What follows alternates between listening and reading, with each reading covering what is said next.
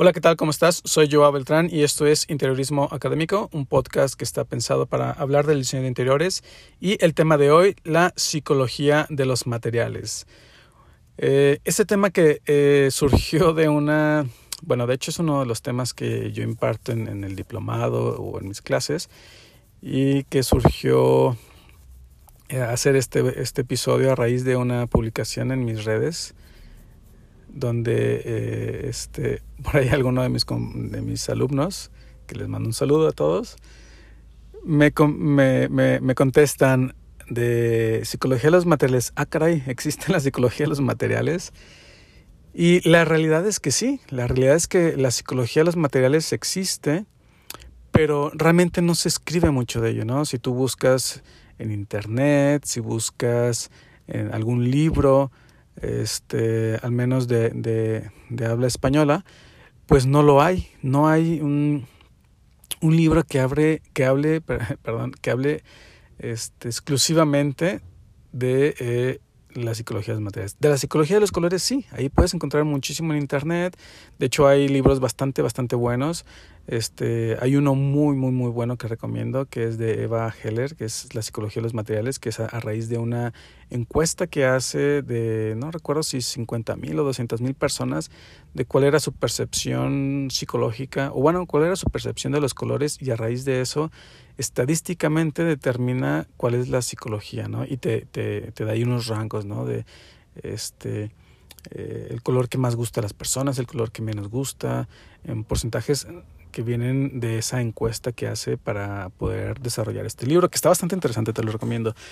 Y, pero bueno, la psicología de los materiales.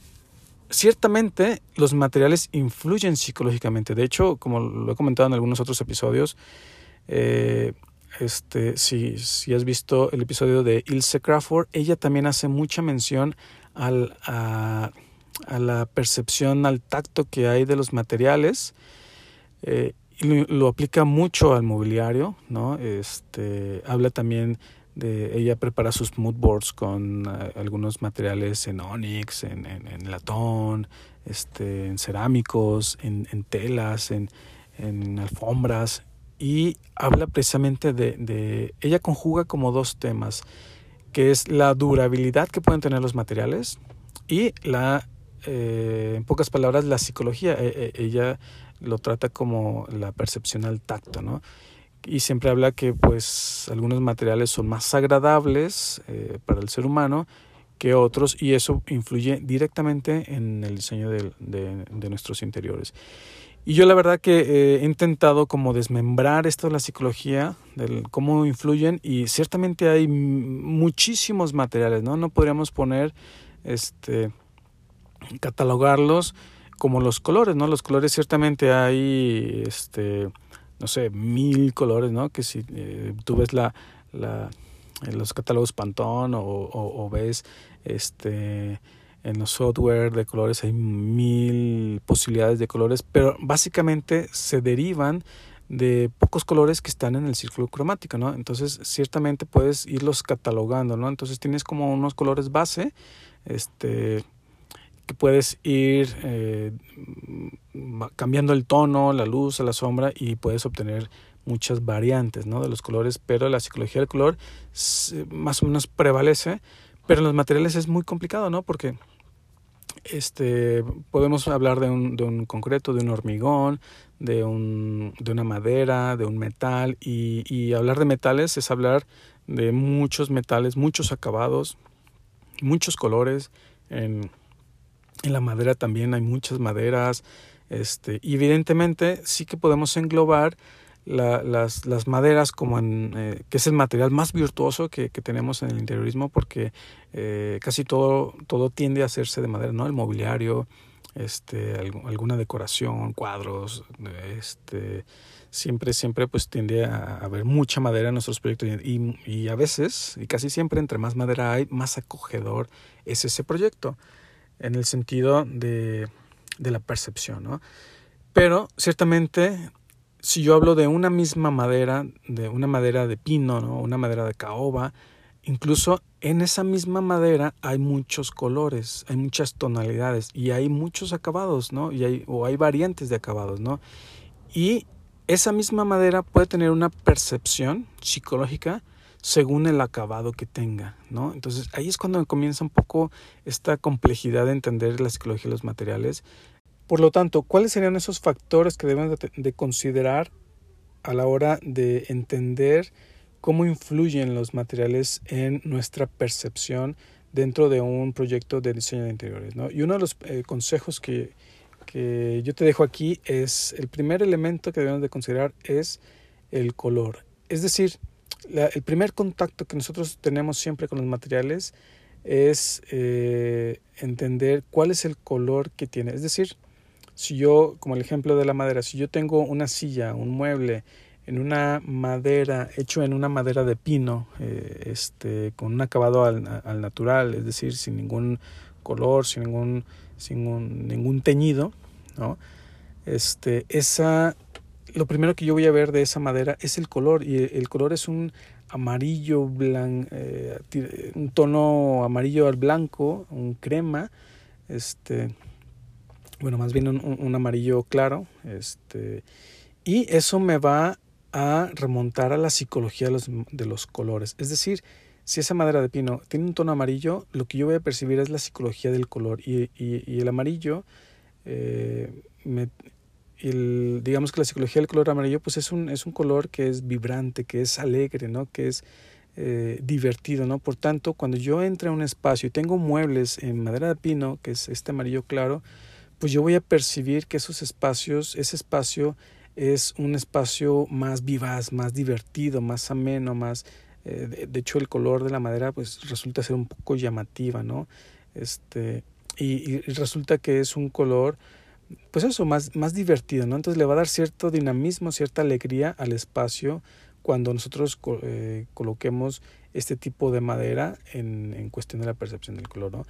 O, eh, y aquí es donde entra como esa gran complejidad de, de lograr entenderlo, porque si después nos vamos a, a, los cementos, ¿no? A los, a los hormigones armados, al, al, concreto armado, este, el, que el color del cemento es un color gris, el color natural es el color gris, ¿no? Es, este, y el color gris tiende, es un color neutral, ¿no? Entonces tiende a, mostrarnos una psicología como más, eh, este, más seria, más neutra.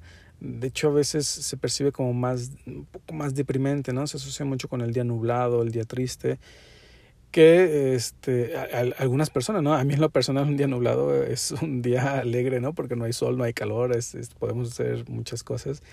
Y, pero es eso, ¿no? Es un color más neutro, pero si ese, ese mismo color, ese mismo cemento, ese mismo uh, hormigón armado, le aplicamos un color agregado, es decir, podemos ponerle un, este, unos colores rojizos, este, más terracotas o amarillos, ese cemento al utilizarlo, ya sea que eh, enjarremos o, aplanemos o este o apalillemos o estuquemos un muro, ¿no? con todos los sinónimos, este, según cada país. Si, aplanamos, si, si dejamos el acabado de un muro, ¿no? que lo, lo, lo, enjarramos, y ese cemento lo dejamos en gris, pues ese muro, si no lo pintamos y lo dejamos en gris, que está, está muy en tendencia últimamente, ¿no? Con, eh, dejarlos así sin, sin, pintar, pues tiene una psicología del gris, ¿no? Pero si ese mismo le agregamos un, este, de estos colores agregados, ¿no? Que compras un, un, un saco con, con, con, unas tierras que vienen de algunos colores terracotas, naranjas, rojizas, verdes, y le das un, un tintado a ese cemento, a ese hormigón armado, eh, eh, pues va a adquirir la psicología de ese color, ¿no? Si lo ponemos más rojo, pues va a ser un color más llamativo, más, más pasión, más... Eh, ¿Por qué? Porque va a adquirir la psicología del color, ¿no? Entonces, siempre que veamos un material y queramos entender cuál va a ser la percepción que yo voy a tener de ese material, es fijarnos en el color y remitirnos directamente a la psicología de los colores. El segundo aspecto que debemos de considerar es la textura. Y dado que hay muchísimas texturas también, eh, hay mm, este, acabados pulidos, este, eh, rugosos, eh, hay muchos, muchos, muchos acabados que incluso el mismo, la misma madera puede tener una madera al, al, este, rústica, pues tiene astillas, ¿no? Y yo sé que si, si toco esa madera puedo astillarme, ¿no? Entonces a veces lo evito. Pero si esa madera está eh, pulida y está muy, muy, muy bien acabada, digámoslo así, eh, pues yo sé que si la toco va a ser una sensación muy agradable, muy, muy, muy suave, ¿no? Este, y, de hecho va a ser agradable. Entonces, tiene mucho que ver esa percepción, ¿no? Si nosotros detectamos texturas en los materiales que nos pueden dañar, nos pueden lastimar, nos podemos astillar, nos podemos raspar, este, vamos a, evitar acercarnos a esos, esos, materiales, ¿no? Por ejemplo, muchas de las veces, eh, eh, sobre todo en los años 90, se, se aplicaron eh, muros de hormigón armado, ¿no? Que estaban entablados con la textura de la madera, este, estas líneas de la rebaba ¿no? en, horizontal y se, se, solían utilizar para el muro de la escalera, ¿no? Y entonces eh, tú cuando vas, te encuentras con un muro así y vas subiendo por la escalera, sientes o sabes que si te acercas a ese muro, a la rebaba del, del, cemento, del concreto, del, del hormigón, sabes que te vas a rasgar la ropa, ¿no? Sabes que te vas a rasguñar la ropa, la vas, vas a lastimarte, te vas a raspar y vas a evitar acercarte a ese muro. Entonces vas a ir subiendo la escalera por el otro lado del barandal, ¿no? De, de ese muro. Entonces ahí psicológicamente me está eh, alejando el material Yo me estoy alejando del material, ¿no? ¿Por qué? Porque estoy detectando una textura que me puede eh, dañar o, rasgarme la ropa, ¿no? Entonces es no ese directamente no es un material confortable, no es un material acogedor, es todo lo contrario, ¿no? Es el, polo opuesto, ¿no? Me, me repele, me, me, me, dice aléjate, ¿no? Aquí eh, no peligro, pero aquí te lastimas, aquí este no es un material agradable, ¿no? Y, es el mismo cemento. Y si ese mismo cemento en ese mismo muro acabado se hace con una cimbra de play que es lisa completamente y yo percibo que ese muro es liso, pues va a ser completamente diferente. incluso lo voy a tocar, voy a, a, sentir esa, esa, e, e, e, ese, ese muro y va a tener una percepción agradable al tacto, ¿no? Entonces va a ser ahora todo lo contrario, me, me, va a estar llamando a tocar ese material, ¿no? Y así la madera y así en los metales, si ese metal está oxidado, pues está rugoso, tiene óxido que se suelta, pues yo sé que ese óxido eh, a lo mejor no me lastima, pero me va a ensuciar, entonces voy a evitar tocarlo. Entonces hay ciertas, ciertos factores a los que el ser humano está ya acostumbrados por, por, por experiencia misma de eh, que nos podemos acercar a los materiales, los podemos tocar o no, ¿no? Porque dicen, eh, cuidado aquí, material rugoso, ¿no? No tocar, ¿no?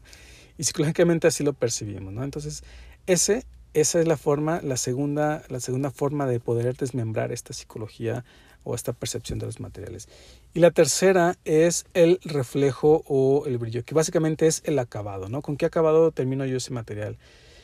Y aquí entra mucho eso del tipo de reflejo del brillo, ¿no? Eh, puedo tener yo un mármol, eh, por ejemplo, en un muro, ¿no? Que lo, recubro con un mármol, pero ese mármol puedo dejarlo al alto brillo, ¿no? Puedo dejarlo súper super liso, súper brillante, súper reflejante, ¿no? Que incluso lo puedo pulir con cera y va a ser súper reflejante.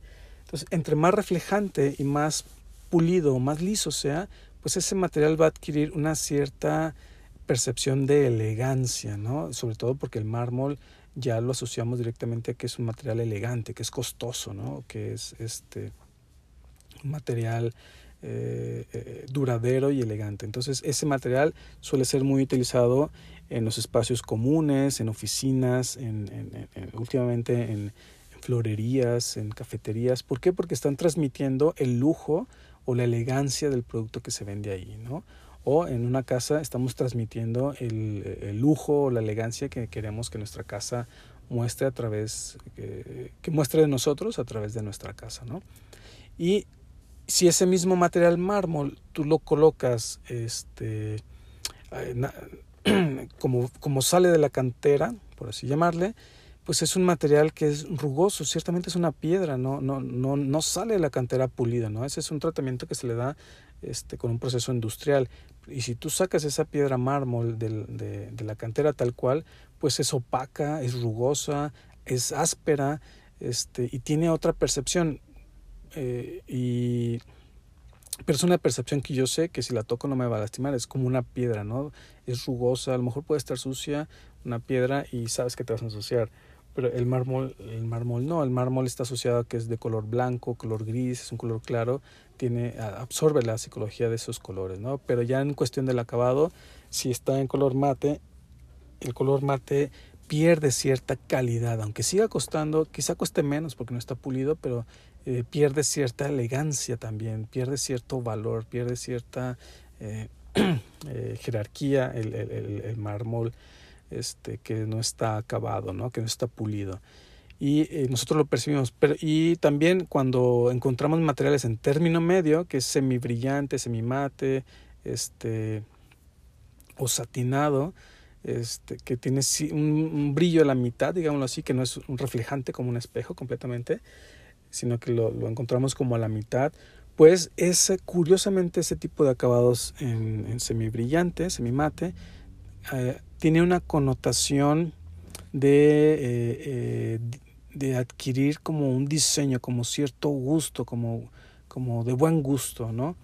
Este, entonces nosotros podemos percibir ese material, ese mismo mármol quizá no esté el alto brillo, pero sí está en un, término, en un término medio, en un brillo medio, pues tiene cierta, cierta elegancia, pero también adquiere una cierta sofisticación, ¿no? Es, es curioso, pero los materiales que están como a un medio brillo adquieren esa, ese material sofisticado, como de un diseñador, ¿no? Como si fuese un despacho de diseño, de, de, de diseño, ¿no? De arquitectos, de, de interioristas, de, gráficos. Y, y, así es con los metales también, ¿no? Lo mismo aplica para los metales, ¿no? Si es opaco, de hecho el, el, metal opaco tiende a veces a aparecer, y más si lo pintamos, tiende a aparecer plástico, ¿no? Entonces ahí pierde completamente las propiedades de, del metal, ¿no? Y si es al alto brillo, si es eh, inoxidable, si es muy reflejante, pues adquiere cierta elegancia, ¿no? Entre más brillante las cosas adquieren cierta elegancia a, la percepción de, los materiales. ¿no? Y así es como básicamente podremos desmembrar eh, cuál es la percepción psicológica de los materiales. ¿no? El primero es el color, cuál es su psicología del color, el segundo es la textura y el tercero es el acabado, ¿no? qué tan brillante puede ser. Y pues nada, espero que te haya gustado este episodio, la psicología de los materiales, que por ahí me lo habían estado pidiendo en, en, las redes sociales que dijeron, wow, es, este, eh, ¿existe? bueno, realmente existe la percepción que nosotros tenemos de los materiales, ¿no? Y eso se traduce directamente pues en la psicología, ¿no? Cómo, cómo afectan psicológicamente los materiales en nuestra percepción. Y pues nada, como siempre te invito a que te suscribas a el podcast, que actives las descargas automáticas para que eh, pues estés atento ¿no? cuando salgan nuevos episodios. Y pues como siempre les agradezco mucho sus comentarios, sus mensajes que me mandan por redes sociales. Y pues nada, nos escuchamos en el siguiente episodio. Hasta luego.